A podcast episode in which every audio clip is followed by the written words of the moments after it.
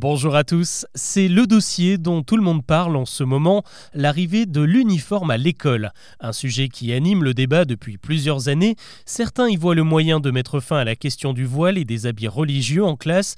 Pour d'autres, ce serait la meilleure manière de gommer les inégalités sociales et d'enrayer le phénomène du harcèlement scolaire, tandis que les plus libertaires ne veulent pas d'un habit qui ferait des élèves de bons petits soldats. Et au milieu des discussions, une phrase revient énormément sur les réseaux sociaux même dans la bouche des politiques comme Éric Ciotti, le président des Républicains, interviewé en septembre par le JDD. On parle d'un retour de l'uniforme à l'école, comme si le fait d'enfiler une tenue réglementaire permettrait de revenir aux traditions d'antan, de retrouver des valeurs perdues. Il y a sûrement un peu de nostalgie derrière tout ça, un petit goût de c'était mieux avant et l'envie de voir les élèves revenir dans le droit chemin. Mais le problème, c'est que cet argument ne tient pas la route. En réalité, on ne peut pas parler de retour de l'uniforme tout simplement parce qu'il n'a jamais été imposé en France. Aucune loi n'a jamais obligé les élèves français à adopter une tenue réglementaire, que ce soit une blouse ou un véritable dress code avec ses modèles et ses couleurs. Mais attention, ça ne veut pas dire qu'il n'y a jamais eu d'uniforme dans les écoles.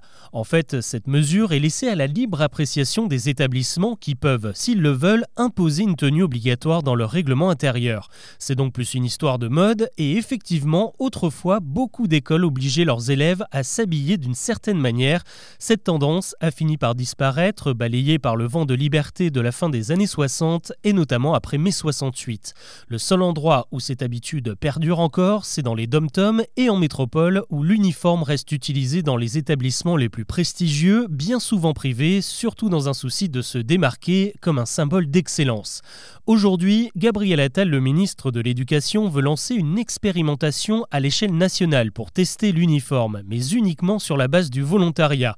On peut être d'accord ou pas avec cette mesure, mais en soi, elle ne révolutionne pas grand-chose car la loi permet déjà à n'importe quel chef d'établissement d'imposer un dress code.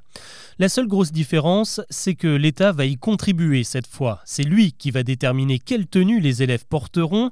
A priori, ce sera la même partout en France, éventuellement avec un blason ou un écusson à l'effigie des écoles. Et surtout, c'est l'État qui financera l'opération, 200 euros par élève pour éviter d'alourdir le budget des familles déjà plombées par l'inflation. Des précisions sont attendues dans les prochains jours à ce sujet. En attendant, de nombreuses villes et départements se sont portés volontaires comme Tourcoing, Nice, Reims, Perpignan, les Alpes-Maritimes et toute la région Rhône-Alpes.